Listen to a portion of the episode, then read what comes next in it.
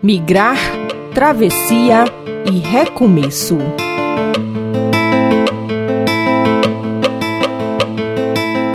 A grande maioria das pessoas que saem de seus países buscam um futuro melhor e a superação de violação de direitos que muitas vezes sofrem. Nos últimos anos, tem se percebido um aumento do número de mulheres dentro dos fluxos migratórios.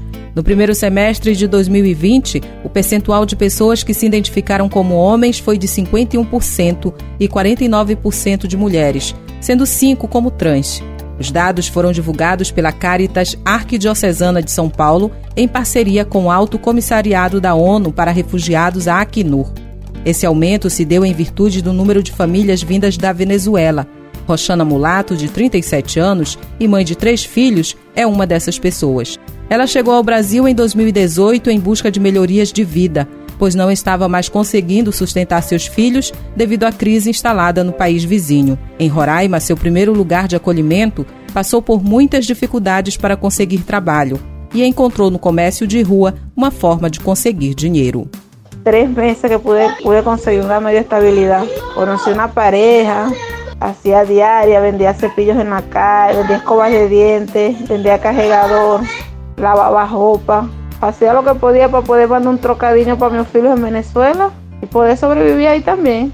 Vivíamos en una casa donde vivíamos como 20 personas para poder pagar menos, pero tener un techo donde uno dormía más que sea bañarse. Era lo único que se podía hacer. Para seguir igualito durmiendo en el piso, porque no teníamos condición como comprar una cama, teníamos condición como comprar una jede, no. O compraba para estar bien, o dejaba de mandarle a mis hijos que estaban en Venezuela. Ainda em 2018, com apoio de várias organizações, Roxana conseguiu ir para Recife. No ano seguinte, conseguiu trazer seus filhos para o Brasil com apoio da Caritas. Outra venezuelana que veio em busca de melhoria no Brasil foi Karen Patrícia. Ela saiu de seu país em 2017 grávida de cinco meses. Sua intenção era chegar à cidade de Maringá, no Paraná, mas o dinheiro que dispunha só foi suficiente para chegar a Rondônia, onde vive com o esposo e a filha.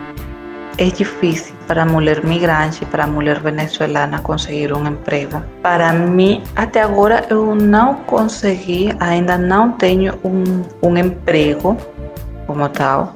Eu estou me desenvolvendo agora como estagiária apenas, mas não um emprego de carteira assinada e tudo mais. Eu sou simplesmente uma estagiária. E foi difícil, foi bastante difícil porque eu consegui esse estágio por causa que eu sou acadêmica da Uni a venezuelana Núsbia chegou ao Brasil em 2016. Era médica na Venezuela, mas conta que o que ganhava no país dava para garantir o sustento apenas durante três dias, por isso decidiu mudar. Após morar um tempo em Roraima, Núsbia viajou para Rondônia, onde vive hoje. Ela conta que muitas vezes teve de trabalhar por um prato de comida. Tem pessoas que, que são ruins demais, que gostam de explotação em estrangeiro. Eu já lavei cachorro, eu já fiz tantos trabalhos pesados, sem salário, só por um prato de comida, mas as pessoas boas são mais e sempre Deus abençoado minha vida aqui no Brasil.